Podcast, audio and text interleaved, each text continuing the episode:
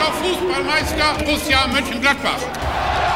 Borussia Mönchengladbach ist für mich freitagsabends Flutlicht, die weißen Trikots und da oben auf der Mauer sitzen. Ich kenne den Club äh, in sehr, sehr vielen Bereichen. Das ist ein Stück Heimat geworden. Das war Gänsehaut pur. Das sind Momente, die sind sehr besonders in der Karriere. Da sind wir wieder. Ähm, mit ehrlicherweise ganz guter Laune zu Mitgeredet 22, David. Hallo. Ja, Herr Christoph, ähm, die Laune, die sportliche Laune könnte nicht besser sein an dem an diesem Sonntag, können wir, ja sagen, Sonntagnachmittag, an dem wir hier aufnehmen. Ja, wir gehen natürlich nachher nochmal voll drauf ein, aber ähm, ein mega, mega wichtiger Sieg, den wir heute natürlich in allen Facetten beleuchten wollen und ich glaube, das steht einfach über der Folge, oder? Also wir haben es ja vorher dazu aufgerufen, ähm, dass die Truppe sich mal wieder darauf besinnt, was sie können äh, oder was sie vielleicht, oder viele haben sogar bezweifelt, ob sie es können, aber ähm, eben zu kämpfen, äh, sich voll reinzuhauen und dass das geklappt hat, endlich mal wieder und dass sie das gezeigt haben, hat mich super happy gemacht. Ja, total. Und ich finde eben, eben werden wir im Laufe der Folge ja nochmal noch mal anders beleuchten, aber sehr, sehr eindrucksvoll gezeigt, was viele Fans gefordert haben. Und ja, unter dem Stern steht die Folge. Und für mich, der man mag es mir verzeihen, dass meine Stimme vielleicht heute noch ein bisschen rauer ist als sonst, weil die Stimmbänder wurden gestern schon arg strapaziert. Ja, das ähm, hat man auch im Fernsehen gehört und natürlich im Stadion erst recht. Ähm, Wahnsinn und richtig, richtig cool. Wir wollen auch sportlich heute noch mal ein bisschen auf das Spiel eingehen und auch auf Wolfsburg gucken, wollen aber erstmal wirklich, weil ich glaube, das war ein super emotionaler Tag für jeden Borussia-Fan von der richtigen Borussia ähm, und deswegen so diese, diese Fanperspektive in den Vordergrund rücken und haben uns dazu einen Gast eingeladen, auf den wir uns sehr, sehr freuen. Wir haben ganz, ganz viele Anläufe gebraucht, ähm, Michael Weigand endlich mal bei uns unterzubringen. Äh, heute hat's geklappt und ich glaube, äh, er ist auch bester Laune. Hallo Michael, Sprecher des äh, Fanprojekt äh, Supporters Club. Ähm, schön, dass du heute unser Gast bist. Ja, ich freue mich bei euch zu sein und äh, tatsächlich, meine Laune ist wirklich ähm, sehr, sehr gut. Und also hat es sich doch gelohnt zu warten. Wir haben den Tag ausgewählt, an dem die beste Laune von uns dreien ist. Ja, wollte ich gerade sagen. Also wir haben ein paar Anläufe gebraucht, aber so ein bisschen unfreiwillig haben wir jetzt wirklich einen perfekten Zeitpunkt abgepasst. Äh, aber erzähl du doch mal ruhig aus, aus deiner Perspektive, wie hast du den gestrigen Tag, das Stadionerlebnis wahrgenommen? Ja, also ich war natürlich schon aus zwei Gründen gespannt, sportlich, aber von, natürlich vor allen Dingen von den Rahmenbedingungen her ähm, wir kommen ja nicht drum rum, um es wirklich zu erwähnen. Es ging ja vor allen Dingen darum, wie wird unser ehemaliger Trainer empfangen und wie wird sich darum alles gestalten. Wird das, so wie ich das prognostiziert hatte, einigermaßen gesittet und human, aber doch klar passieren oder eben nicht? Und ich finde, da kann man ja jetzt schon mal vorwegnehmen, es war ja dann doch eigentlich okay. Klar in der Aussage, aber so wie ich es erlebt habe, nie unter der Gürtellinie. Und ich hatte eigentlich gedacht, das wäre so das Entscheidende rund um den gestrigen Tag. Und ansonsten muss ich halt gucken, wie ich die Niederlage verkrafte. Aber plötzlich hat sich ja was ganz anderes entwickelt und vor allen Dingen eben, das haben ja auch die Spieler gestern schon gesagt und die Verantwortlichen, unterstützt von einer sehr, sehr starken, stimmgewaltigen Nordkurve und vor allen Dingen auch von einem sehr, sehr stimmgewaltigen Gesamtstadion.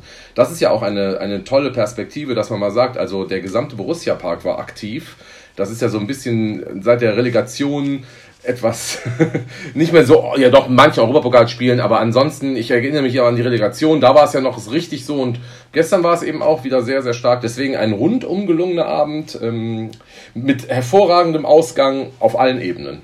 Ja, ich fand tatsächlich gestern auch, was du sagst, das ganze Stadion, es war wirklich so ein bisschen so ein Wechselspiel wieder, ne? Das wirklich die Stimmung hat das Spiel getragen, wiederum das Spiel hat auch ziemlich viel hergegeben, zumindest auf so einer kämpferischen Ebene.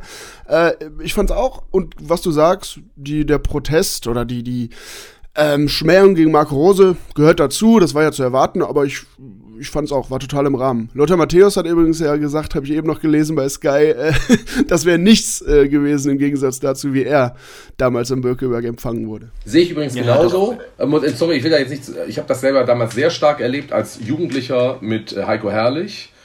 Und das war auch gestern nichts gegen Heiko Herrlich. Also wirklich klar in der Aussage, keine Frage. Aber damals bei Heiko Herrlich, da habe ich, hab, aber das war auch, also wie gesagt, ich war zu dem Zeitpunkt, als es passierte, 18 das hat mir das Herz gebrochen. Und ich glaube damals vielen in, in, in meinem Alter oder in meiner Generation. Und mir zählen halt auch die Leute von Lothar Matthäus. Gut, da war ich jetzt sieben, da kann ich mich nicht mehr so dran erinnern und noch kein regelmäßiger Stadiongänger. Aber dass es ähnlich laut gewesen sein muss wie bei Heiko Herrlich. Dafür war es gestern wirklich noch einigermaßen human. Aber lass uns doch den kleinen Exkurs mal eben ganz kurz machen. Passt ja auch in gewisser Weise zum Thema Borussia Mönchengladbach gegen Borussia Dortmund. Wir als äh, 90 David, 91 ich geboren, wissen das ja gar nicht so genau. Ähm, äh, wie war das mit Heiko Herrlich? Sag mal kurz. Also ich sage euch ganz ehrlich, für mich war Borussia Dortmund immer so ein ganz neutraler Verein. Bis dahin. Das war so... Pff, so wie, weiß nicht, wie heute VfL Bochum. Das war so ein Verein, da fuhr ich halt, ich hatte mein erstes Auswärtsspiel in Dortmund 1991, damals noch eine komplette Stehtribüne im, im, äh, im Gästebereich. Und das war halt so, ja, man fuhr da halt hin. Und dann kam plötzlich, wurde Borussia, für, Borussia Dortmund war auch immer so ein durchschnittlicher Verein und plötzlich wurden die gut. Und wir wurden dann ja plötzlich auch gut. Also das waren so die beiden Borussias, die so hochkamen Mitte der 90er Jahre. Und dann kam eben dieser neuralgische Bruch, dass, dass wir so empfunden haben, nächstes Jahr werden wir Meister. Jetzt sind wir Pokalsieger geworden, nächstes Jahr werden wir Meister. Es gab so einen Spieltag im März 95, da waren wir mal ganz knapp vor Platz 1 und da hatten wir schon gedacht, vielleicht werden wir dieses Jahr Meister. Und da haben wir gesagt, okay, Jahr hat es noch nicht ganz geklappt, nächstes Jahr werden wir Meister. Und dann nehmen die uns den herrlich weg. Und dann auch noch so ein bisschen, Rüssmann sagte ja damals, das, war, das ist überhaupt nicht erlaubt, dass der geht. Und dann sagt der Herrlich, doch, der hat mir eine mündliche Zusage gegeben und ähm, das war für uns ein riesiger Bruch. Also ich kann mich daran erinnern, beim ersten ähm, Aufeinandertreffen danach wieder, das war dieses Supercup-Spiel in Düsseldorf, da war ich zwar nicht da, da war ich mit Freunden in Urlaub, aber da waren wir auch in so einer deutschen Kneipe. Da war die Hälfte für Dortmund, die Hälfte für, für die richtige Borussia und da ging es hoch her. Und mir wurde auch aus Düsseldorf berichtet, da ging es auch hoch her. Und plötzlich war da sowas geboren. Übrigens zunächst natürlich von unserer Seite. Ich erinnerte mich, dass bei den ersten Auswärtsspielen in Dortmund dann waren die Dortmunder so überrascht über so diese Ablehnung und den Hass, der ihnen entgegenkam. Und irgendwann haben sie es dann angenommen. Und seitdem ist Dortmund für meine Generation, glaube ich, so, also wirklich ehrlich nicht auf einer ganz anderen Stufe als Köln. Also für meine Generation ist Dortmund da ganz weit oben. Ja, inter interessant, genau die, genau das Gespräch oder die Frage haben wir uns gestern im Vorfeld des Spiels auch ähm, im Freundeskreis gestellt. Ja, das Derby ne, ist gegen FC, aber so von der Brisanz ist jetzt auch aus meiner ganz persönlichen Wahrnehmung, ist da gar nicht, gar nicht viel zwischen. Total. Und sicherlich waren es gestern auch die Rahmenbedingungen, die dann dabei waren. Aber wenn du dir mal die Szenen nach Abpfiff angeschaut hast, und dir die heute auch nochmal anguckst, jetzt in, noch, noch mal in der, Rest, ähm, in der Retrospektive, wie die Mannschaft auch jubelt.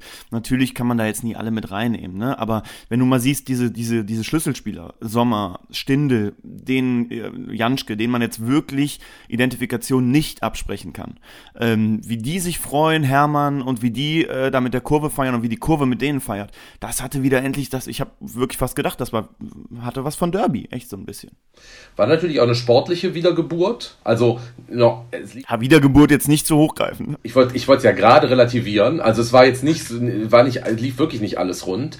Aber immerhin haben wir einen selbsternannten Meisterschaftskandidaten geschlagen. Wird ja dann immer erwähnt, die hatten Haaland nicht dabei und Reus nicht dabei. Gut, wir hatten Tyram nicht dabei, Benzibaini nicht dabei, Leiner nicht dabei. Leiner also, nicht dabei. Also da muss man schon auch sagen, da da durch die beiden Ausfälle kamen wir vielleicht so auf ein Niveau von den Ausfällen. Ne, kann man ja auch nicht quantifizieren, was da jetzt wichtiger ist, aber wir waren wieder auf Augenhöhe und ähm, haben eben dann doch nicht unverdient 1 zu 0 gewonnen. Ich will nicht sagen hochverdient, das nicht, aber es war nicht unverdient. Und ich glaube, das war natürlich Befreiung. Und natürlich, es ist auch für die Mannschaft brisant, weil die können mir erzählen, was sie wollen. Natürlich ist in der Mannschaft das Thema Rose auch ein ganz wichtiges Thema im Frühjahr gewesen.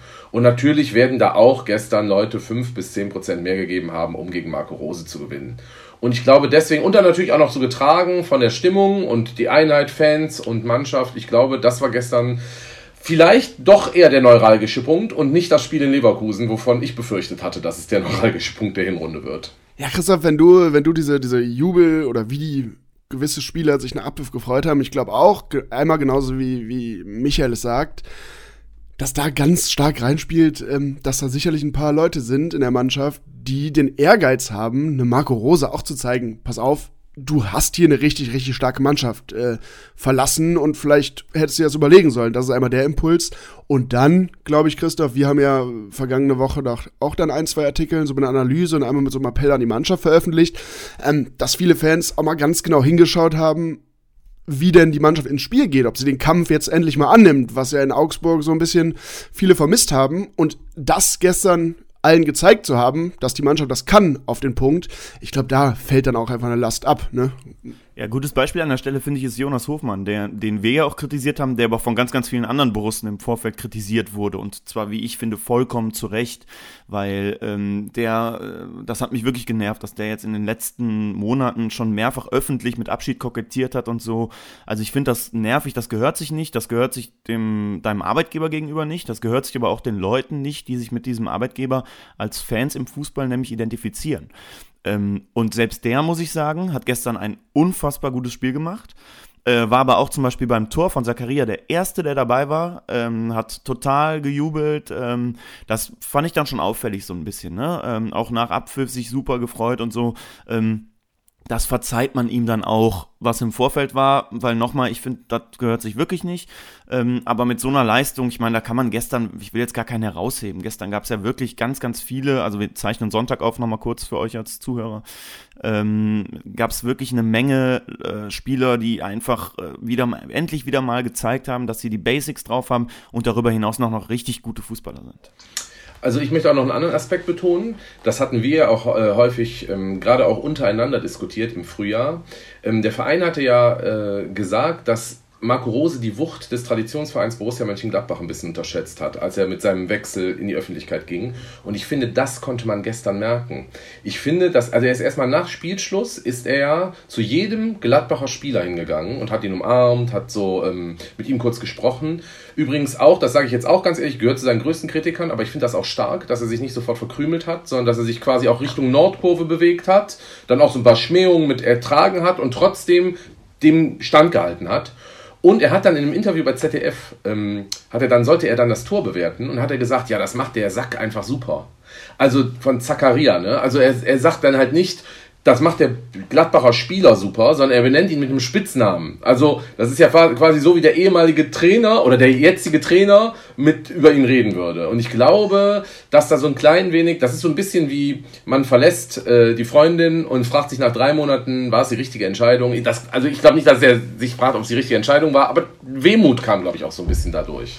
Ja, also ich glaube, bei allen äh, äh, Differenzen und Ärger, den, den Borussia-Fans, finde ich auch zu Recht äh, gegenüber Rose hatten oder noch haben, finde ich auch, dass er sich gestern ziemlich aufrecht äh, im Borussia Park gezeigt hat. Kann man ja wirklich jetzt auch so sagen. Ne? Für ihn ist es alles andere als gut gelaufen gestern, aber er hat sich nicht zu irgendwelchen Provokationen hinreißen lassen, ist aber auch, wie du sagst, nicht sofort danach abgerauscht, sondern hat jedem die Hand gegeben.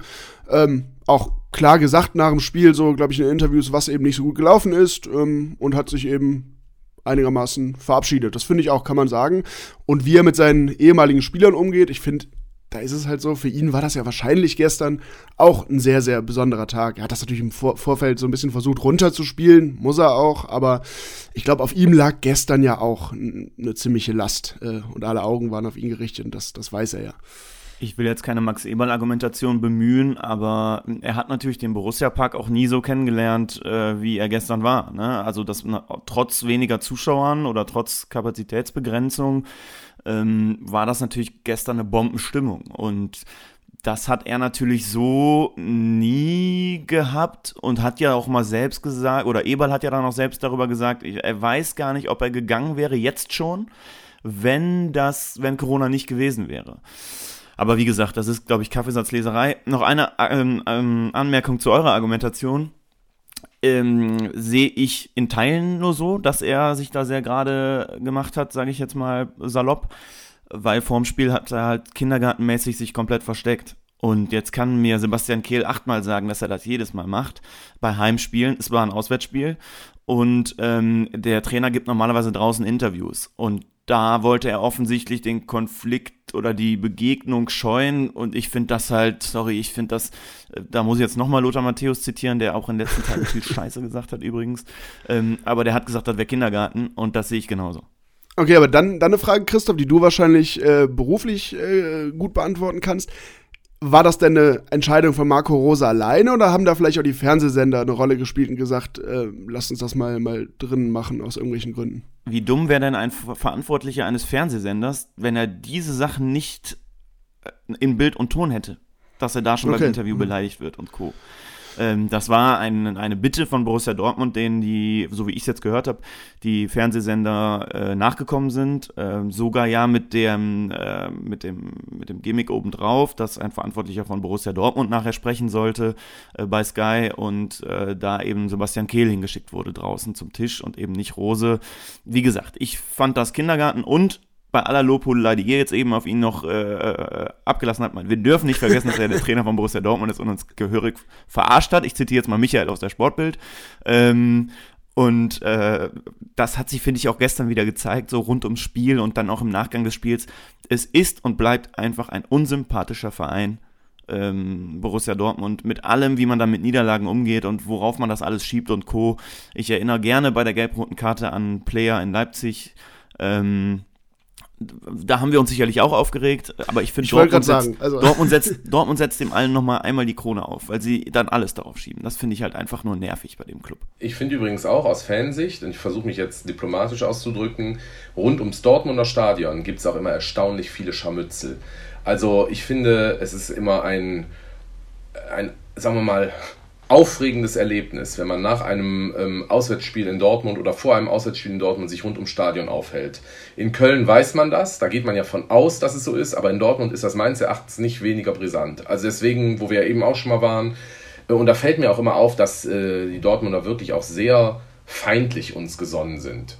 Man könnte ja sagen, die spielen ja sonst immer so, die, so ein bisschen dieses Bayern München 2, wir sind die große Borussia, wir, das, ihr seid überhaupt nicht unser Niveau, aber die kleinste Ansprache wird von denen auch wirklich immer ganz extrem ähm, beantwortet und äh, man wird da auch mit, mit Borussen-Sachen natürlich sehr negativ aufgenommen, finde ich. Und das hat man beispielsweise, finde ich, als Vergleich auf Schalke überhaupt nicht. Da kannst du dich drumherum bewegen. Klar, da gibt es mal so ein paar hin und her, aber das ist trotzdem nichts Schlimmes. Also Dortmund, finde ich, ist auch rundum. Also nach einem Dortmund-Spiel denke ich mir jedes Mal, boah, ist das ein Scheißverein. Wirklich. ja, ja, das, äh, genau das, das Empfinden habe ich auch immer. Auswärtsspiele in Dortmund. Ich finde ums Stadion rum, das ist immer alles super unübersichtlich und, und, genau wie du sagst, da fühlt man sich echt immer so ein bisschen unwohl. Warum ich den BVB aber auch äh, vor allem nicht mag, ist, finde ich, so ein bisschen das, was du gerade an, angerissen hast, äh, Michael, dieses, auf uns gucken die immer so ein bisschen herab, ne, ja, die kleine Borussia und, ne, aber in die andere Richtung, ich finde, die sind so ein bisschen in dem Auftreten immer so zweischneidig. Gegen uns so ein bisschen von oben herab, dann aber immer so, wir sind die letzte Bastion, die gegen Bayern noch irgendwie, äh, ne? Und dann immer so, oh, der große FC Bayern kauft uns kaputt. Oh, und da, das nervt mich bei denen immer so unglaublich, weil es ja eben auch zig Beispiele gibt, äh, wo Borussia Dortmund sich zum Beispiel bei uns bedient hat. Und das, so ist der Fußball, ne? So müssen wir, also ehrlich sind wir dann auch. Äh, wir bedienen uns eben auch bei Freiburg und so. Aber der BVB inszeniert sich immer so in dieser, dieser Opferrolle. Und das, ah, das ist so das, was, was, was mich immer so, so ein bisschen nervt an dem Verein. Ja, und Michael hat es ja eben auch schon mal angedeutet, sie lassen ihren großen Worten sehr selten Taten folgen. Und ehrlicherweise habe ich nach gestern die sehr äh, absolute Genugtuung und Hoffnung, dass das in der Saison auch wieder so wird. Dass also Kollege Rose dahin wechselt, weil er da eine Meisterchance sieht, das wird aber nichts, glaube ich. Und das finde ich jetzt mal per se gar nicht so schlecht. Deswegen die Frage an euch einmal, ist das Kapitel jetzt abgeschlossen, Marco Rose, mit äh, dem Spiel gestern für uns Gladbacher oder wie seht ihr das? Also ich finde ja. Ich hatte auch schon ähm, gegenüber der Sportbild gesagt, das wurde nur nicht so, so in den Vordergrund gestellt, dass ich finde, dass momentan auch andere Aspekte für einen Fan eine ganz große Rolle spielen. Beispielsweise der Wiedereinzug ins Stadion. Ich glaube, das ist das momentan absolut dominierende Thema für jeden Fan. Natürlich auch immer noch verbunden mit der Frage, bei einigen gehe ich hin oder gehe ich nicht hin. Auch bei der Frage, was mache ich, wenn es 2G gibt oder sowas. Ich glaube, das sind so zentrale Fragen, die sich viele stellen. Ich möchte auch noch eine andere Frage mal in den Mittelpunkt stellen, so ein bisschen ketzerisch was sind das eigentlich für 20.000, die noch fehlen? Ich wage jetzt mal die Behauptung, das sind zum Großteil Konsumenten, natürlich auch noch ein paar echte, die nicht gehen wollen, aber zum Großteil auch Konsumenten und genau deswegen ist auch der Unterschied in der Stimmung gar nicht so eklatant unterschiedlich, weil ähm, oder der Unterschied ist nicht so groß, so ist es besser, weil ich finde, ähm, die, die jetzt kommen, sind meistens die, die filmen das, was die, die jetzt da sind, machen. und deswegen, äh, und deswegen, also ob da so ein großer Unterschied dann noch wäre, ich glaube, das, das ist jetzt nur für Borussia interessant, weil das sind dann noch die Leute, die ein bisschen mehr Geld reinbringen. Ja, aber das war nicht deine glaube, Frage, sorry. Deine Frage war ja, ich glaube, also ich glaube, in Dortmund selber gibt es den üblichen Hass und die übliche Ablehnung, aber jetzt nicht wegen des Trainers, sondern einfach wegen der Rivalität der Vereine.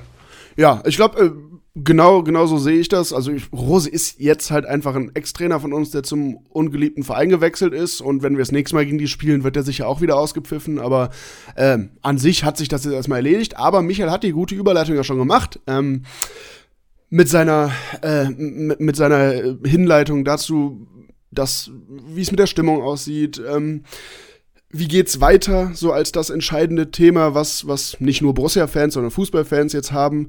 Und so ein bisschen teile ich deinen Eindruck, die Stimmung ist im Moment auch so sehr, sehr gut und gar nicht so weit weg von dem, was man mal hatte. Natürlich, so ein ganz ausverkauftes Stadion kracht vielleicht nochmal anders bei einem Torjubel und sieht immer ein bisschen wilder aus. Aber an sich sind ja die, ist ja der, der Stimmungskern im Stadion zurück und die Leidenschaft hat man gestern ja deutlich gespürt. Aber trotzdem würde mich jetzt mal ja, einmal deine persönliche Meinung und dann äh, die Meinung des FPMG, FPMG Supporters Clubs interessieren. Wie steht ihr denn dazu? Wie soll es weitergehen? 2G, 3G? Ja, da gibt es tatsächlich, glaube ich, ein bisschen Unterschiede, weil ich bin da schon ein sehr starker Verfechter von 2G und äh, weiß auch, dass ich da im Verein äh, auch auf äh, Widerspruch stoße. Aber jetzt natürlich Widerspruch in einer konstruktiven Diskussion, ne? ist ja ganz klar, weil da gibt es ja kein, kein komplett richtig oder komplett falsch aber ich muss eben sagen, ähm, das subjektive Empfinden derjenigen, die dort sind, sind ist eben bei 2G meines Erachtens auch einfach sicherer. Und ich glaube, damit könnte man dann auch durchweg eine Zeit lang eben auch durchgehen, auch wenn die Inzidenzzahlen mal wieder steigen. Also meine Argumentation wäre bei der Situation, es steht jedem frei, sich impfen zu lassen. Jedem steht da was offen. Wenn man dann sagt, ja, da werden Leute ausgeschlossen, wie beim Stadionverbot, ja, denen steht ja nicht frei, dass sie das Stadionverbot umgehen. Das Stadionverbot ist ausgesprochen und da kommt man nicht gegen an, außer mit juristischen Mitteln. Aber wenn sich jemand impfen lassen will, ist es ja eigentlich nur die in meinen Augen falsche Argumentation, auf die man sich stützt, weswegen man sich nicht impfen lässt. Deswegen bin ich jetzt ein 2G-Anhänger, weiß aber, dass wir das im FBMG, FBMG Supporters Club sehr differenziert auch betrachten. Es gibt auch Leute, die 3G äh, befürworten. Es gibt natürlich auch Leute, die sagen, wir müssen es komplett aufmachen, ohne irgendwelche ähm, äh, Einschränkungen. Ich bin halt der Meinung, ich will so schnell wie möglich wieder zu normalen Auslastung auf normalen Plätzen, wo jeder seine Dauerkarte normal einfach wieder einscannt und dann auf seinem Platz sitzt. Und das ist meines Erachtens verantwortbar am besten mit 2G. Und deswegen würde ich mich dazu aussprechen. Weiß, dass auch viele hinterstehen, weiß aber auch, dass es einige gibt, die sagen, 3G würde auch funktionieren. Wenn 3G kommt, mein Gott, da bin ich da auch nicht gegen, aber ich bevorzuge 2G. Ich finde ja dieses 2G Plus eigentlich am besten, ne? Also, dass du quasi äh, noch einen PCR-Test machen kannst, wenn du unbedingt hin willst und dich testen lässt, kostet natürlich viel Geld, aber ganz ehrlich, ich bin, also ich bin da argumentativ auf deiner Seite. Wir kriegen aber natürlich auch mit, dass auch unter unseren Artikeln und so immer wieder ganz wild diskutiert wird. Da muss man auch immer wieder aufpassen. Ne? Ich finde es also gar keine Einschränkung. Also die Leute kann ich jetzt auch nicht so ganz ernst nehmen. Ähm, aber habt ihr denn schon mit Borussia darüber diskutiert als Fanvertretung? Und wie weißt oder kannst du denn sagen oder zumindest eine Tendenz geben, wie denn da so die Sichtweise ist? Ja, also tatsächlich diskutiere ich da sehr oft drüber. Und zwar, ich grüße jetzt den Markus Aretz, wenn er äh, die Folge hört, weil der ist nämlich immer der Vertreter von 3G und ich bin der Vertreter von 2G. Und wir versuchen uns immer gegenseitig zu überzeugen, haben aber auch immer gegenseitig Verständnis für die andere Sicht. Also das ist eigentlich immer eine sehr fruchtbare Diskussion. Wir befinden uns da im Austausch. Ähm, ich weiß, dass Borussia diesen 2G-Weg von Köln von Anfang der Saison anfangs nicht mitgehen wollte und dass jetzt eben Überlegungen kommen, weil ja auch gesamtgesellschaftliche Kontexte da sind, dass man Richtung 2G sich orientiert, ob man das auch machen soll. Aber ich habe noch von keiner Entscheidung gehört. Also vielleicht ist sie schon gefallen, aber also so weit geht der Dialog dann eben nicht. Ich deute nur, das wisst ihr ja auch, dass die, die Rücknahme des Verkaufsbeginns gegen den VfB Stuttgart am Samstag eher dahin tendiert, dass wir mit 2G öffnen. Aber das ist meine persönliche Deutung, aber ich glaube, die ist recht fundiert. Ja, genau. Ich glaube, das wollte ich gerade sagen. Das ist ja eigentlich das Zeichen, äh, dass der Vorverkauf da gestoppt oder verschoben wurde. Äh, weiß ich gerade gar nicht genau. Zeigt ja oder schreiben sie ja auch. Naja, die warten jetzt eben erstmal ab, was sich jetzt Neues tut. Ich glaube, bis zum 8. Oktober gilt ja die, die aktuelle Verordnung oder was auch immer. Genau. Ähm, und das heißt ja, da wird sich ja jetzt, äh, heute wird gewählt, das heißt wahrscheinlich in der nächsten, übernächsten Woche wird sich da ja auf jeden Fall was tun. Da wird es News geben und ich vermute, so schätze ich Borussia häufig ein, dass Borussia sich dann dem Weg der Mehrheit, sag ich mal, anschließt. Also Borussia ist bei sowas ja selten ein Verein, ähm, kann man jetzt positiv oder negativ sehen, äh, der wirklich vorangeht und ein Statement macht. Also es ist jetzt gar nicht, gar nicht werten. Manchmal Borussia ist ist es ja halt guter- sehr lieb, ne? Die sind immer sehr lieb, ne? Auch so bei Schiedsrichterprotesten, ne? Genau, ich meine, wir, wir, wir lachen da häufig oder man, man ärgert sich ja manchmal als Fan drüber, so ein bisschen der zu liebe Verein, aber bei dem Thema zum Beispiel finde ich äh, so einen Kurs, der eher auf, auf Konsens und so ein bisschen, äh, ja, mal abwarten, da finde ich den gar nicht so schlecht. Ähm, aber gut, da gibt es sicher auch verschiedene Meinungen zu. Lass uns zum Abschluss, äh, Michael, wenn wir gerade beim Thema sind, äh, Tickets und so ein bisschen noch mit dir als, als äh, Vertreter des äh, Supporters Club eine, ähm, eine Sache beleuchten, die wir auch thematisiert haben hier bei uns im Podcast, die Ticketpreise. Ähm, haben für viel Diskussion gesorgt. Ähm, jetzt muss man das, glaube ich, etwas differenzierter sehen, als wir das damals aus der Emotion vor zwei Folgen getan haben, dass es diesen äh, Topspielaufschlag ja immer gegen Dortmund gibt, aber eben sind jetzt die Leidtragenden die Dauerkarteninhaber, ähm, die sich ein Ticket bestellen müssen. Habt ihr damit Borussia darüber diskutiert? Ist Borussia da einsichtig oder sagen die eiskalt immer, wir müssen Geld verdienen und das ist halt nun mal so?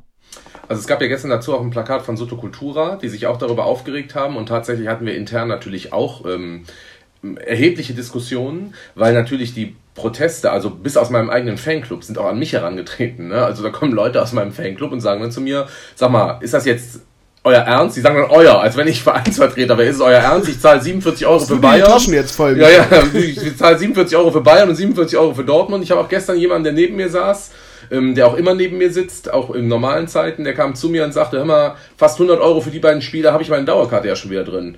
Ne, und ich sitze halt im Oberrang Nordkurve, da kosten die eben 47,50 Euro. 47,50 Euro, das ist wirklich schon erheblich. Und ich kann deswegen die Proteste verstehen, bin da aber schon etwas zwiegespalten, weil ich auch die Haltung von Borussia verstehen kann. Vielleicht auch so ein bisschen als Geschäftsmann. Ich verstehe wirklich, dass natürlich auch die Zahlen momentan wirklich am Limit sind. Also die Corona-Zeit hat ja wirklich extrem, extrem ähm, die Bilanz nach unten gezogen und wir haben ja nun mal einfach keinen Spieler verkauft, in Klammern bekommen. Und deswegen kann ich auch die Sicht verstehen. Wir stehen natürlich auch im Dialog mit Borussia. Borussia sagt das nicht so hart, wie ich das jetzt sage. Ich sage das jetzt einfach mal so hart, wie ich es vielleicht auch als Unternehmer sagen würde, dass die Bilanz natürlich dadurch ein bisschen verbessert wird. Aber Borussia sagt eben auch, es gab schon immer einen, ähm, einen Top-Spielzuschlag und den gibt's jetzt eben auch. Und ihr merkt das jetzt halt nur erstmals, weil ihr es nicht kennt als Dauerkarteninhaber. Es ist halt die Frage, was man macht.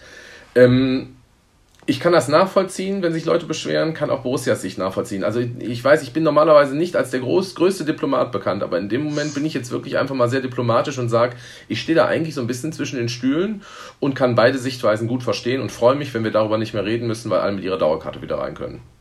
Ja, beide Sichtweisen sind sehr, sehr verständlich. Problem in dem Fall ist, finde ich, ähm, ich hätte, offensichtlich habe ich auch keine bessere Lösung. Da hätte man, braucht glaube ich, kreative Lösungen. Aber es muss ein bisschen Geld eingenommen werden wieder. Ne? Das ist das Thema so. Angebote machen, Verträge verlängern und so. Da wird jeder Euro gebraucht. Problem ist, dass man natürlich genau die treuesten, die jetzt über Corona nicht da waren, aber nachdem es wieder ging, alle wieder ins Stadion gestürmt, die seit Jahren zu jedem Auswärtsspiel oder Heimspiel fahren, dass eben gerade die dann gerade drunter leiden müssen. Das ist ja so ein bisschen der springende Punkt. Ne? Und in dem Zwiespalt bewegt sich Borussia nun mal jetzt gerade. Ja, also ich habe ich hab das Geld auch nicht gerne bezahlt, das möchte ich mal direkt sagen. Und ich kenne sehr viele, die mussten wirklich richtig, richtig darben, um sich dieses Geld zu erlauben. Also, weil das natürlich auch zwei Spiele sind, die man aus unterschiedlichen Gründen beide sehen wollte. Also ich kenne viele, die das unbedingt sehen wollen. Und ich fand übrigens dann auch eigentlich recht gut, dass das Spiel gegen Bielefeld dann ein ziemlicher Schnapper war. Also bei mir war es dann so, mein Ticket kostete 20 Euro, wo ich dann gegen Bayern und Dortmund 47 Euro bezahlt habe. Das ist natürlich für einen Sitzplatz in einem Bundesligaspiel eigentlich nix. Das ist eigentlich okay.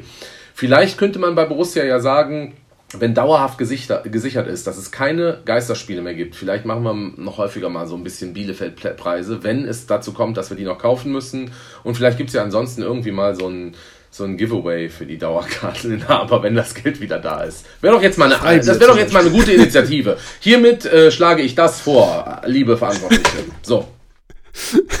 ja, ich finde tatsächlich auch, äh, also ich über mich persönlich beschwere ich mich jetzt gar nicht, weil wir haben Stehplätze gehabt und ich finde da auch 10 Euro gegen Bielefeld ist total fair. Und sind wir mal ehrlich, 17 Euro, das ist okay. Also ist für einen Stehplatz viel Geld äh, und 7 Euro mehr ist schon natürlich happig. Andererseits, so ehrlich muss ich dann auch zu mir sein, es sind sieben Euro und ich trinke auch normal, kann ich auch ein Bier weniger trinken im Stadion, ne? Also das, äh, da hat man das, das, oder da ist man ja auch nicht so geizig. Von daher finde ich, das äh, ist das Problem eher, wie du sagst, bei den, bei den Sitzplätzen. Ja, und da muss ich sagen, da kam wirklich jemand ganz blass zu mir gegen Bayern und sagte, 47 Euro, weißt du, wie viel das in Bier ist? Und da habe ich dann erstmals auch gesagt, ja, das stimmt, das ist wirklich viel in Bier. Ein besseres Schlusswort gibt es doch gar nicht. Fantastisch. Ganz, ganz lieben Dank, Michael, dass äh, das geklappt hat, dass wir so ein bisschen zurückgeschaut haben auf einen, glaube ich, wirklich ähm, auf einen tollen Tag aus Fansicht, ähm, in vielerlei Hinsicht und dass wir das jetzt den Schwung jetzt mitnehmen, äh, auch alle Fans, nicht nur sportlich. Und ähm, wir haben, glaube ich, noch eine Menge zu besprechen, äh, auch mal in der Winterpause oder so. Vielleicht können wir da nochmal zurückblicken. Auch wird ja auch gerade viel diskutiert über Identifikation und wie sieht's aus, aber ich denke, da sollten wir uns mal ein bisschen mehr Zeit nehmen und das jetzt nicht äh, in dem Kontext machen. Danke dir äh, cool, dass es geklappt hat. Ja, ich war sehr gern bei euch. Bin jetzt mal gespannt. Das höre ich ja dann wahrscheinlich am Montag oder am Dienstag, was ihr jetzt noch besprecht. Und äh, ja, ich war sehr gern dabei und in der Winterpause das Angebot nehme ich natürlich gerne an. Also euch auch noch äh, viel Spaß jetzt beim, bei den weiteren Analysen. Hat uns gefreut. Vielen Dank für deine Zeit, Michael. Tschüss. Tschüss. Ja, das war unser Gespräch mit Michael Weigand. Ähm, hat großen Spaß gemacht. Und David, lass uns doch nochmal so ein bisschen wirklich jetzt sportlich drauf gucken. Ich glaube, Michael ist ja genau der richtige Gesprächspartner gewesen, um mal so fan-emotional drauf zu gucken aufs Spiel. Aber sportlich hat es ja auch doch einiges hergegeben. Ja, auf jeden Fall. Also ähm, sportlich war das, finde ich, der erste richtig, richtig gute Schritt in, in eine richtige Richtung. Also ich fand es so ein bisschen, ein bisschen lustig. Adi Hütter hat ja, glaube ich, in einem Interview fast schon entschuldigend gesagt, dass sie auch noch den Fußball spielen werden, der irgendwie die Fans begeistert oder so ähnlich. Finde ich ehrlich gesagt überhaupt nicht schlimm, weil den Anspruch können wir ja noch gar nicht haben, dass wir jetzt Dortmund äh, schlagen und dann noch unbedingt einen super begeisterten Fußball spielen, sondern ganz im Gegenteil. Erstmal die Basis ist gelegt worden, oder? Ja, er hat halt schon, also ich habe das gesehen, er war ganz schön angepisst in diesem Interview. Also er zeigt das ja jetzt nie so ganz nach außen, er ist ja dabei immer noch so ein bisschen Gentleman und so ein bisschen ähm, äh, sehr, sehr freundlich, aber man hat schon gemerkt, dass ihn das richtig genervt hat, die Kritik an ihm. Ähm, und er hat dann auch angedeutet, er, hat, er hätte sich nie beschwert über alle schwierigen Sachen. Du hast es ja auch schon in der Folge eben angesprochen, ähm, mit den Verletzten beispielsweise, und äh, gab natürlich noch diverse andere irgendwie Schwierigkeiten mit Transfers zustande gekommen, nicht zustande gekommen und und und. Und ähm, er hat gesagt, das hat er, hat er nie angeführt. Und keine Sorge, genau das, was du gerade gesagt hast, ähm, äh, man würde noch den Fußball spielen, den, den, den, der die Leute mitreißen würde und begeistern würde. Ich sehe es halt wie du. Ähm, das hat mich begeistert tatsächlich, die, dass sie endlich gekämpft haben, dass sie genau das, was du, glaube ich, in der letzten Folge gesagt hast, man gar nicht so den irgendwie den Anspruch hat, das muss jetzt irgendwie wieder Borussia Barcelona à la Lucien Favre sein, ähm, sondern dass einfach die Basics da waren und der Borussia Park das ja eben auch gespiegelt hat äh, mit einer tollen Stimmung. Ja, zumal, ähm, also Borussia, gegen Borussia Barcelona hat natürlich niemand was, aber ich glaube, wie bei, bei vielen anderen Dingen, ist das ja eine Step-by-Step-Sache. Ähm, es gab diese Schwierigkeiten, also ich würde jetzt auch nicht unbedingt sagen, dass Hütter sich darüber übertrieben beschwert hat oder das sogar vorgeschoben hat irgendwie als Ausrede. Dennoch gab es diese Umstände ja, hat er auch in der letzten PK nochmal gesagt. Und deshalb geht es jetzt eben daran, ähm, das, das nach und nach umzusetzen oder nach und nach besser zu werden mit Hütter und äh, mit der Mannschaft. Und da ist eben der erste Schritt nach diesem ziemlich katastrophalen Augsburg-Spiel, in dem man ziemlich wenig gezeigt hat, äh, kämpferisch, spielerisch, läuferisch, da hatten wir darüber gesprochen, jetzt eben eigentlich genau das ganz andere Gesicht gezeigt zu haben. Und ich finde, darauf aufbauend kommt dann irgendwann im besten Falle ja auch mal wieder ein Borussia Barcelona-Spiel vielleicht. Definitiv, wobei jetzt sei bitte auch fair zur aktuellen Mannschaft. Also damals waren schon jetzt auch noch Mike Hanke und Roman Neustadter im Team, ja? Feinere Füße, sagst du? Absolut. Ähm, und er hat System wieder umgestellt, wieder zurück auf die Dreierkette. Wir hatten das ja kritisiert, dass er das gegen Augsburg nicht einfach beibehalten hat. Ähm, ne, haben wir ja auch dann geschrieben in unseren Texten, das habt ihr ja bestimmt gelesen, dass ähm, er das in Frankfurt ja auch gemacht hat, auch diesen schwierigen Start hatte, da hat er auch umgestellt auf diese Dreierkette. Das hat er bei uns ja schon ein bisschen früher gemacht, gegen Bielefeld und dann wieder zurückgestellt. Ich fand es gut jetzt bei dieser, dass er wieder äh, auf die Dreierkette gegangen ist, zumal es einfach auch eine mutige Aufstellung ist mit diesen drei Youngster, mit einem Neuhaus, den du draußen lässt. Das musst du dich erstmal trauen. Also hätte auch nach hinten losgehen können. Ja, aber das, das ist ja medial auch, auch nach dem Spiel ähm, so ein bisschen besprochen worden, dass Hütter dadurch ein ganz klares Zeichen gesetzt hat, ne? Was glaube ich oder hoffe ich auch so ein bisschen über die über das Dortmund-Spiel jetzt hinaus wirkt, weil da so einige unserer Spieler jetzt mal gemerkt haben, dass ein Hütter sich das anschaut, vielleicht auch mal ein, zwei Spiele, aber wenn er dann eben das Gefühl hat, dass da nicht das umgesetzt wird und nicht mit der Konsequenz gegen den Ball gearbeitet wird und überhaupt gearbeitet wird, wie er das gern hätte, dass er dann auch keine Angst hat, auch mal größere Namen äh, draußen sitzen zu lassen. Genau, was du sagst, perfekt. Ähm, weil Player zum Beispiel mit gegen den Ball arbeiten und respektive nicht gegen den Ball arbeiten, das haben wir hier auch diskutiert beim letzten Mal. Ähm, er ist, finde, da bleibe ich auch bei, ein grandioser Abschlussspieler. Er wird halt, oder ist viel, viel zu selten in diese Situation gekommen. Hat es aber gegen Bayern beispielsweise gezeigt. Ähm, aber ich finde, dass er ähm, eben überhaupt nicht mitarbeitet fürs Team oder mitgearbeitet hat in letzter Zeit. Und den hat Hütter jetzt einfach mal gar nicht eingewechselt. Wie Neuhaus übrigens auch. Das ist schon ähm, für einen deutschen Nationalspieler erstmal ein Statement. Das wird sicherlich jetzt nicht, sollte man auch nicht zu hoch hängen. Aber er setzt klare Zeichen und steckt ganz klar ab, was er will und was er nicht will. Genau, ist damit müssen wir auch ehrlich sein, natürlich, wir, wir, wir loben es jetzt, weil es eben geklappt hat. Äh, hätte es nicht geklappt und hätte beispielsweise ein Kone jetzt vielleicht deutlich geschwommen äh, in seinem ersten Spiel, dann wäre das sicherlich auch nochmal anders besprochen worden. Aber so hat dieses, dieses Ass, was er da aus dem Ärmel gezogen hat, nochmal ein bisschen Druck zu machen gegen, gegen die Leistungsträger, äh, total gewirkt. Und äh, ich finde zum Beispiel auch Kone ist äh, der Junge ist 19, wird reingeworfen in einer sowieso schon schwierigen Situation gegen Borussia Dortmund und hat das ziemlich, ziemlich souverän gemacht. Also natürlich, ne, gab es hier und da doch nochmal einen Fehler, eine Unsicherheit. Ähm, eine Schwalbe.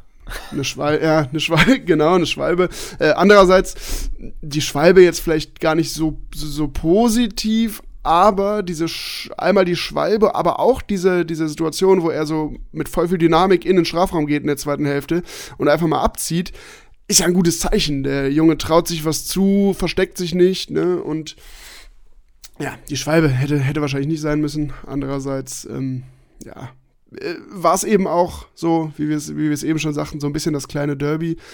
Und was ich gut fand und was glaube ich aus meiner Sicht zumindest so von außen als Fan echt krass gewirkt hat bei den Dortmundern, ist, wie wir reingegangen sind ins Spiel. Im Grunde sind wir ja mit einer Rudelbildung und äh, wer war das, das, das Foul ganz am Anfang? Äh, Zakaria.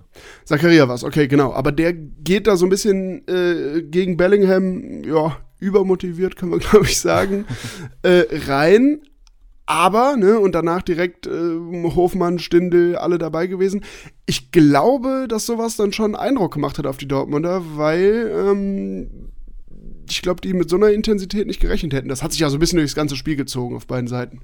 Ja, ja. Bis, äh, einer hat auch sehr intensiv abgewunken. Grüße an Moda Hut, aber gut. ähm, nee, aber hast du absolut recht. Und auch das sind ja Dinge, die wir von der Mannschaft immer wieder mal gefordert haben oder die man sich gewünscht hat und die jetzt irgendwie so gar nicht kamen. Also nochmal, ich bin weit davon weg, jetzt alles in den Himmel zu loben. Ich finde, den Fehler sollte man auch nicht machen. Reus und Haaland waren nicht dabei. Ähm, Dortmund hatte viele andere Verletzte, wir aber eben auch. Das muss man auch ganz ehrlich sagen. Ähm, wir hätten sonst auch nicht mit dieser Aufstellung und diesen jungen Jungs da vermutlich gespielt. Aber es war definitiv einfach mal wieder so eine Identifikation mit der Mannschaft und mit der Leistung. Und das hat mir viel, viel, viel zu lang gefehlt. Ehrlicherweise, Bayern kann man jetzt ein bisschen ausklammern, aber seit Februar, äh, seit dem ganzen Hackmack da um den Kollegen an der Seitenlinie. Ja, ja klar. So, solche Leistungen wie jetzt am Samstag, die hat es äh, ja, seit Februar viel zu selten gegeben. Hm, aber ich finde, dass, dass am Samstag, ja, man, man muss nicht alles in den Himmel loben und ähm, gerade wenn ich ans Ende denke, diese, diese Hazard-Nachschutz oder nach, nach Kopfballchance. Wäre ja wieder übrigens typisch gewesen, wenn der die Bude gegen uns gemacht hätte. Also hätte ich mich wieder so aufgeregt. Und dieser, äh, dieser Söldner da das Tor macht, echt. Ja, das hätte tatsächlich irgendwie dann echt in diesen bisherigen Saisonverlauf auch gepasst, aber es ist ja eben nicht passiert und auch da wieder, natürlich kann man jetzt sagen, naja, ist dann ein bisschen Glück. Andererseits, ähm, wenn wir uns die Statistiken angucken, wir hatten deutlich mehr Torschüsse, wir hatten auch die besseren Chancen in der zweiten Halbzeit.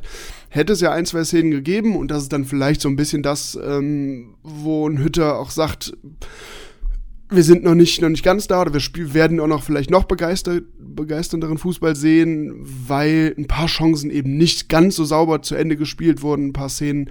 Aber das gehört dazu, ne? Es war immer noch Borussia Dortmund. Ja, und eine Sache äh, wollte ich auch noch anmerken. Wir haben mal wieder zu Null gespielt. Ich glaube, das letzte zu Null-Spiel war im letzten April irgendwie gegen Bielefeld. Müsste auch schon wieder acht Spiele her sein, ungefähr. Nagelt mich jetzt bitte nicht drauf fest. Ähm, und das ist einfach auch mal ein ultra wichtiges Zeichen, dass du zu Null spielen kannst, dass du einfach mal sicher stehst und, und jetzt kommt's, da will ich einen herausheben, von dem man das garantiert nicht gedacht hätte, ich zumindest nicht. Toni Janschke ist für mich Sinnbild für dieses Spiel, kommt rein, weiß genau, was er kann und was er auch nicht kann und spielt den Stiefel runter. Überragend. Ja, fand ich auch ziemlich stark, äh, zumal du sagst es, mit ihm hatte man jetzt nicht mehr unbedingt, oder zu dem, zu dem Zeitpunkt zumindest gar nicht gerechnet. Ähm, ist ein Typ, der setzt sich ohne zu murren auf die Bank und scheint, also ohne dass wir natürlich äh, einen Einblick ins Training oder den Trainings- und Arbeitsalltag äh, haben mit der Mannschaft, aber scheint ja einen Hütter überzeugt zu haben, dass er genau in dem sehr, sehr heißen und wichtigen Spiel der Mann ist, der da hinten, ähm, ja, da hinten, den du reinschmeißen kannst und äh, der gegen den BVB bestehen kann. Und das erinnert mich dann doch wieder an Hütter in Frankfurt, weil da haben ja auch Hasebe gespielt zum Beispiel oder der Gelson Fernandes im defensiven Mittelfeld. Spieler, wo man jetzt erstmal vielleicht sagt, das ist jetzt nicht erstmal das alleroberste Regal, die haben aber unter ihm genau ihren Stiefel runtergespielt. Die haben das gespielt, was sie können. Die haben ihre Schnelligkeitsdefizite, die beide haben, ausgeglichen durch ein überragendes Stellungsspiel, haben fast jeden Zweikampf gewonnen, Janschke am Wochenende gefühlt auch. Ich habe jetzt keine Statistik gesehen, die irgendwie das Gegenteil beweist. Ähm, und das finde ich einfach faszinierend. Und wenn er das schafft, dass er, mein, jetzt muss Toni Janschke nicht in jedem Spiel spielen. Ich hoffe, der ähm, äh, fan erklärte Fußballgott verzeiht es uns. Aber es ist halt ein Spieler, der weiß, was er kann. Der spielt seinen Stiefel und den Stiefel für die Mannschaft runter und stabilisiert die Mannschaft damit. Und das finde ich super und das brauchen wir aktuell in der Phase auf jeden Fall. Sicherlich noch ein paar Spiele mehr. Ich kann mir auch vorstellen, gerade weil du Stabilisieren äh, ansprichst, dass ein Hütter sich vielleicht auch gedacht hat. Äh, Janschke spielte ja eher links in der, in der Innenverteidigung, was ja eher untypisch ist, aber hinter einem, äh, natürlich direkt hinter einem Luca Netz, ähm, vielleicht auch so ein bisschen der Gedanke von Hütter, wenn du so einen Jungen da reinschmeißt, der ja auch zu erwarten war, dass er gegen Dortmund viel defensiv mitarbeiten muss, dass der einen Janschke äh, zur Seite hat, der schon äh, ein paar oder deutlich, deutlich mehr Erfahrung hat bei Borussia und in der Bundesliga. Jetzt ähm, würde ich eigentlich noch gerne Lobeshymne auf Toni Janschke ablassen, nochmal eine Finale, aber ich würde es jetzt mal dabei belassen, weil wir haben Patrick Herrmann sehr gelobt, Spiel danach lief jetzt nicht so gut, wir haben Lars Stindl sehr gelobt, Spiel danach lief jetzt nicht so gut. Vielleicht sollten wir uns mit unseren Lobeshymnen so ein bisschen zurückhalten. Ja, warten wir bis bis nach den Wolfsburg-Spielern hoffentlich. Aber ist doch ein, ist doch, wäre doch eine, ein gutes Stichwort. Ja, eine Sache noch, ähm, aber läuft dann auch darauf hinaus. Wieso haben wir so viele Krämpfe schon in der 75. Minute? Sind die sind so viel gelaufen oder ist das irgendwie sind die Jungs nicht mehr so belastbar wie früher? Ja, ich glaube, wir sind tatsächlich äh, relativ viel gelaufen. Ich glaube äh, 100 115 äh, Kilometer waren das. Ein paar mehr als Dortmund. Ähm, zu zehn. Aber zu zehnt, ja, das stimmt. Ähm, aber Warum die Krämpfe so früh kommen, keine Ahnung. Ähm, wäre jetzt, also alles, was ich dazu zu sagen hätte, wäre wirklich wildes Halbwissen und Spekulation. Ähm, Wenn ihr Theorien habt, dann meldet euch mal bei uns. Schreibt uns mal, vielleicht könnt ihr noch ein bisschen Sport, äh, physiologische Aufbauhilfe bei uns leisten. Aber ich, mir ist mir aufgefallen. Also ähm, es war nicht nur ein Spieler, es waren wirklich viele Spieler. Jetzt kann man irgendwie sagen, Hofmann war angeschlagen, äh, der lag viel am Boden, Netz äh, hat jetzt auch ewig nicht mehr oder überhaupt noch nie so vollgespielt, lag viel am Boden. Kone lag, glaube ich, auch am Boden, Zakaria. Also gefühlt lag da mal jeder am Boden.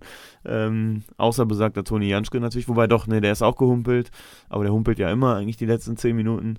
Ähm, von daher äh, gut. Aber das ist mir aufgefallen, wenn ihr da irgendwie Erklärungsversuche äh, oder Ideen habt, schreibt mal. Ja, solange das jetzt äh, erstmal so eine, so eine einmalige Beobachtung ist, äh, interpretieren wir es jetzt einfach mal so als sehr, sehr viel gelaufen, sehr, sehr viel gekämpft, was wir uns ja auch gewünscht hatten.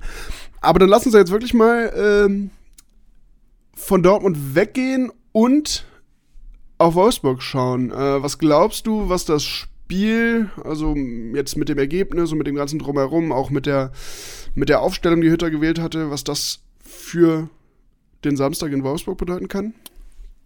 Eigentlich Rückenwind, uneigentlich hätte jetzt kein bescheuerteres Spiel kommen können als ein Auswärtsspiel beim VfL Wolfsburg. Unangenehmer Gegner, richtig fiese Truppe, ähm, die leider es echt ganz gut macht, natürlich auch durch, unterstützt durch diverse VfL, ähm, ähm, VfL sag ich schon, Volkswagen-Millionen. Ähm, die spüren die Corona-Krise, glaube ich, nicht so wie wir. Ähm, Machen es leider unter dem neuen Trainer ganz gut, was ja irgendwie schon so angefangen hat mit dem Wechselfehler, wo man sich gedacht hat, okay, das könnte einer der ersten sein, der fliegt eventuell, aber haben sich wirklich äh, gut stabilisiert. Ja, es ist super schwierig für Borussia jetzt diesen Rückenwind mitzunehmen, zumal wir ja traditionell in Wolfsburg sehr, sehr gut aussehen. Ne? ja, ja, das stimmt. Äh, traditionell sind das in Wolfsburg sehr zähe Spiele für uns, Andererseits, ähm, um das jetzt mal so, so ein bisschen positiv zu drehen, alles, was wir jetzt gegen den BVB vorgefunden haben, Gegner, der leicht favorisiert ist, der sehr, sehr gut in die Saison gestartet ist, all das ist jetzt, äh, wird uns jetzt in Wolfsburg wieder begegnen. Und ich glaube, wenn wir, und da sind wir wieder bei diesen, diesen dämlich viel zu oft zitierten Grundtugenden, wenn alles, was wir gegen den BVB an, an, an Laufbereitschaft, Kampfbereitschaft reingeworfen haben. Wenn wir das gegen Wolfsburg auch wieder reinwerfen und ähnlich auftreten, ja, sind wir wieder beim Fundament, äh, ist das zumindest gelegt, um da vielleicht was mitzunehmen, ne? Dann ziehe ich alle Hüte vor der Mannschaft, wenn sie das schaffen. Ich glaube, dass das in einem Auswärtsspiel halt wesentlich schwer, schwerer ist als in einem Heimspiel, wo noch so viel Feuer drin ist, weil es noch diesen Nebenschauplatz Trainer gibt das wird richtig, richtig kompliziert. Also ich würde mir wünschen, dass er mit der gleichen Aufstellung spielt, dass er einfach sagt, ich, die Jungs haben jetzt mein Vertrauen, die schicke ich jetzt rein, die haben es verdient. Ähm, vielleicht hat er noch ein, zwei Optionen mehr auf der Bank, ähm, wobei das weiß ich jetzt gar nicht. Ich glaube, dass es die nicht geben wird. Ähm, aber egal. Ähm, die müssen wieder das reinwerfen, was sie gemacht haben, angeführt von einem starken Kapitän wieder, äh, angeführt hinten von einem starken Torwart, äh, von einer soliden Defensive und ganz zur Not nimmst ein 0-0 mit, aber du stehst wieder gut. Das wäre mir wichtiger, als dass sie da versuchen, irgendwie Harakiri-mäßig äh, 2 0 zu gewinnen. Ja klar, also äh, ich würde da jetzt auch, auch vielleicht nicht ganz so forsch auftreten von Anfang an wie gegen den BVB, ähm, aus, einer, aus einer soliden Defensive spielen. Aber ich finde, das ist ja, ähm, das war ja auch eine der wenigen positiven Dinge, die wir nach dem Augsburg-Spiel irgendwie hatten, dass zumindest da die Defensive schon über weite Strecken solide stand. Das hat sich gegen BVB jetzt weiter gezeigt. Und ja, das, das ist so die, die Hoffnung oder die, ja, der Glaube, den ich mitnehme. Und ja, nur dann, du musst dann vielleicht da nochmal kurz reingehen. Du musst aber halt auch den letzten Step machen. Und das haben wir gegen Augsburg zum Beispiel nicht gemacht. Dann kommt wieder dieser dumme individuelle Fehler. Du musst es dann auch mal mit 0-0 über die Zeit bringen, weil das ist ein riesiger Fehler, der unter Rose sich bei uns eingeschlichen hat. Wir kassieren zu viele Gegentore. Und das ist ja gerne so Borussia, dass man sich dann hinstellt und sagt, ja, wir haben es aber ganz gut gemacht über weite Strecken gegen Augsburg und so. Nee, ihr habt einen dummen Fehler gemacht und deswegen ein Gegentor bekommen. Und du musst es einfach mal sauber runterspielen. Und wenn sie das gegen Wolfsburg schaffen und vielleicht vorne noch einen Glücksmoment haben, super, perfekt. Dann gewinnen wir das Ding 1-0 und äh, bin ich der glücklichste Mensch der Welt. Und du gehst dann vor allen Dingen mit zwei Siegen in die, in die Länderspielpause. Besser geht's gar nicht. Ja, wenn, wenn wir wirklich da drei Punkte mitnehmen sollten, ne, dann gehen wir mit äh, zehn Punkten in die Länderspielpause aus sieben Spielen. Dann ist man, finde ich, schon fast wieder in einem Bereich, äh, der, der völlig in Ordnung ist. Zumal, glaube ich, von diesen sieben Spielen hattest du ja fünf Top-Teams fast dabei. Ne? Also du hast gegen fünf äh, Europapokalteilnehmer gespielt. Das heißt, äh, das fände ich dann wiederum dieses, dieses Loch, was sich da, was durch die Niederlagen gegen, gegen Augsburg, gegen Union gerissen wurde, hätte man dann wieder so ein bisschen gestopft und könnte wirklich mit viel, viel Ruhe in die Länderspielpause gehen. Jetzt ist natürlich die Frage, ähm, wie geht Trainergenie äh, Fronzek taktisch in das Spiel gegen, gegen seinen Ex-Club? Da war ja was. Ja muss, ja was, ich muss genau. immer dran denken bei ihm, an diese Szene, ich weiß nicht, nach welchem Spiel es war, diese Konfrontation mit den Fans in der Nordkurve. Ich glaube, es war Block 18. Und ich glaube, es gegen, war irgendwie Spiel gegen Werder Bremen war das. Oktober ne? 2010. Äh, Werder Bremen, genau. Ähm, keine Ahnung, wie es ausgegangen ist, aber so das war irgendwie, daran muss ich immer denken, wenn ich Michael Fronzek sehe, weil der irgendwie, das war dann irgendwie auch so, das sollte dann so halbwegs geheim bleiben, was natürlich vollkommen dämlich ist in einem, in einem äh, Fußballstadion nach einem Spiel. Da sind ja nur ein, zwei Kameras an, das ist, oder ein, zwei Fotografen, dass es jetzt unbeobachtet bleibt.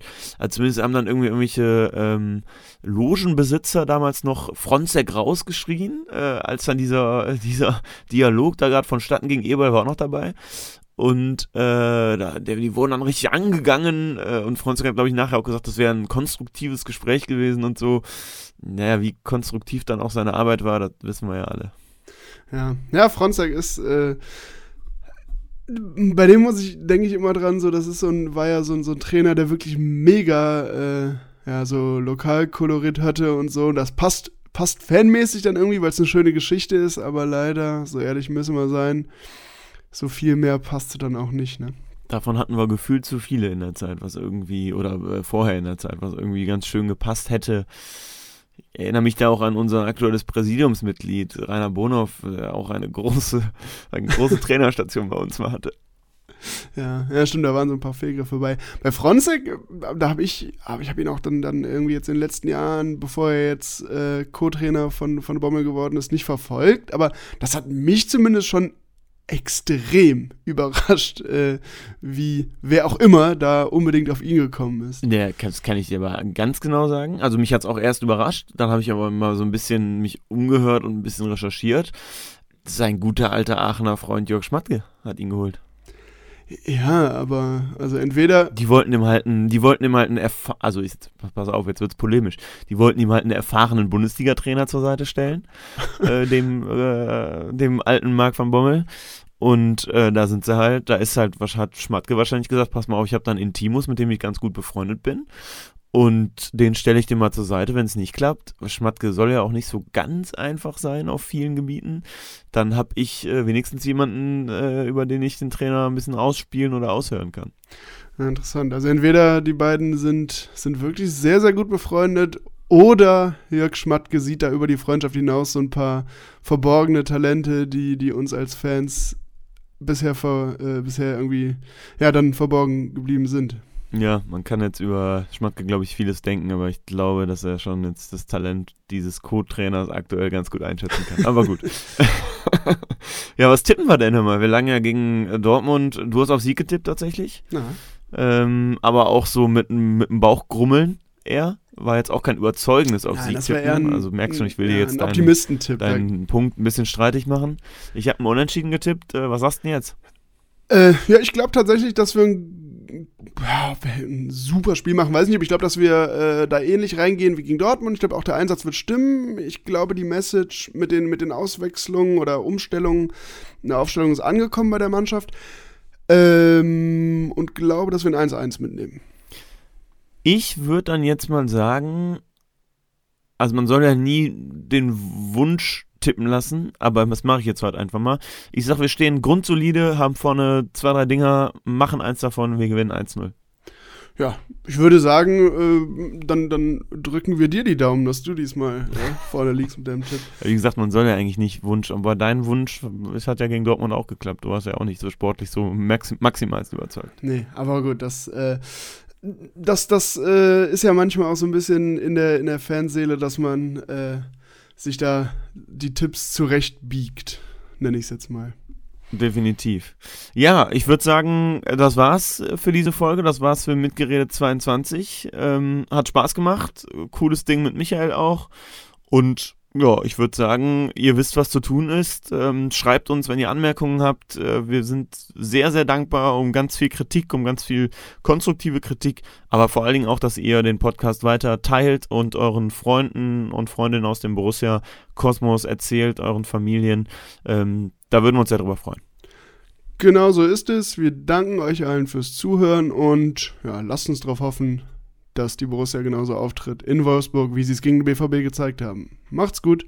Macht's gut. Ciao.